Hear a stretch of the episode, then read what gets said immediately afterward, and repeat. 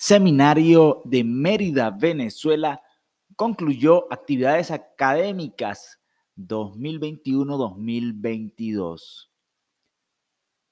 Este 30 de junio se realizó la misa de cierre del año académico 2021-2022 en el Seminario Arquidiocesano San Buenaventura de Mérida.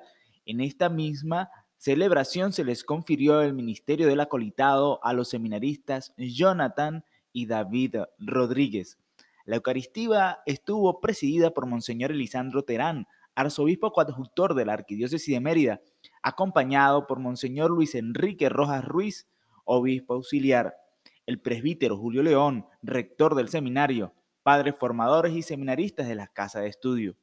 En su homilía, el arzobispo elevó su acción de gracias por la culminación del año académico de los formandos, así como por las vocaciones de los hermanos Rodríguez, mis apreciados hijos, David y Jonathan, hoy les confiero el ministerio del acolitado, un ministerio que les debe llevar a la unión íntima con Cristo, de modo que se conviertan en hostias vivas, en ofrenda permanente ante Dios para que su espíritu los vaya haciendo semejantes a su Hijo Jesús.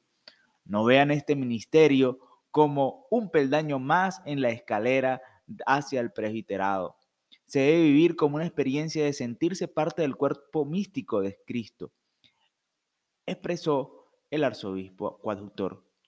Monseñor se refirió también a ser del pecado. La sanación física debe ser presidida por la sanación espiritual, por la sanación del pecado. El pecado nos deshumaniza, merma en nosotros la posibilidad de ir madurando en Cristo. Poco a poco nos paraliza. Muchas veces no nos percatamos de cómo el pecado va actuando en nuestras vidas.